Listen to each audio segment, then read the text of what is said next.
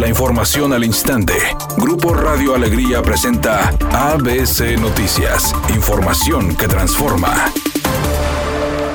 Durante la presentación del equipo coordinador para la compra de vacunas anti-COVID, el gobernador Jaime Rodríguez Calderón pidió no politizarlo. Vamos a intentar, y aquí sí les pido a todos, que nadie lucre políticamente con este tema de la vacuna. Es un tema sensible, puede luego causarnos problemas si alguien se atreve a usar el tema de la vacunación políticamente, dado que vamos a estar próximos a elecciones. Nadie puede lucrar. En ese sentido, por eso queremos ser claros y estrictos en esto y con la colaboración de todos, creo que no tiene por qué haber competencia, sino que haber colaboración de todos para que todo salga bien. Por otra parte, a través de su cuenta de Twitter, el mandatario estatal confirmó haber dado negativo a la prueba de COVID que se realizó ayer luego de haber convivido con el presidente Andrés Manuel López Obrador durante la gira que tuvo por Nuevo León.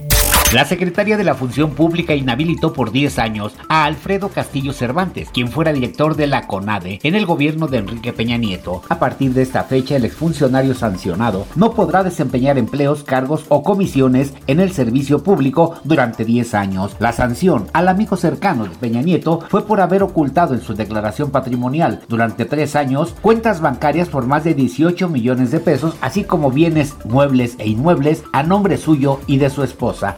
ABC Noticias, Felipe Barrera Jaramillo desde la Ciudad de México.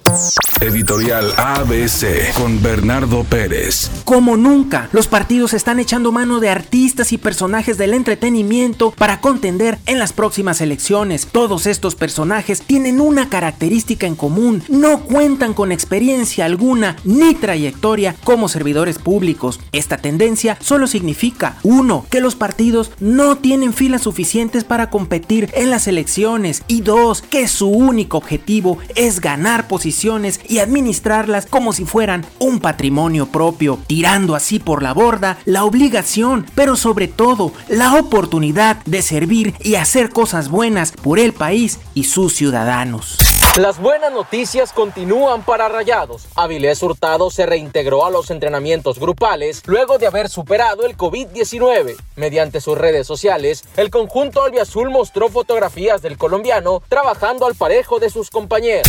Diego Luna se suma a la lista de los talentos mexicanos que participarán en el Festival de Cine de Sundance 2021 en calidad de invitado de honor para la ceremonia de premiación. El actor fue anunciado junto a otras celebridades como uno de los invitados invitados a la fiesta de premiación que se realizará el próximo 2 de febrero. Es una tarde con cielo medio nublado. Se espera una temperatura mínima que oscilará en los 18 grados. Para mañana miércoles 27 de enero se pronostica un día con cielo parcialmente nublado, una temperatura máxima de 20 grados y una mínima de 12. La temperatura actual en el centro de Monterrey 26 grados. ABC Noticias, información que transforma.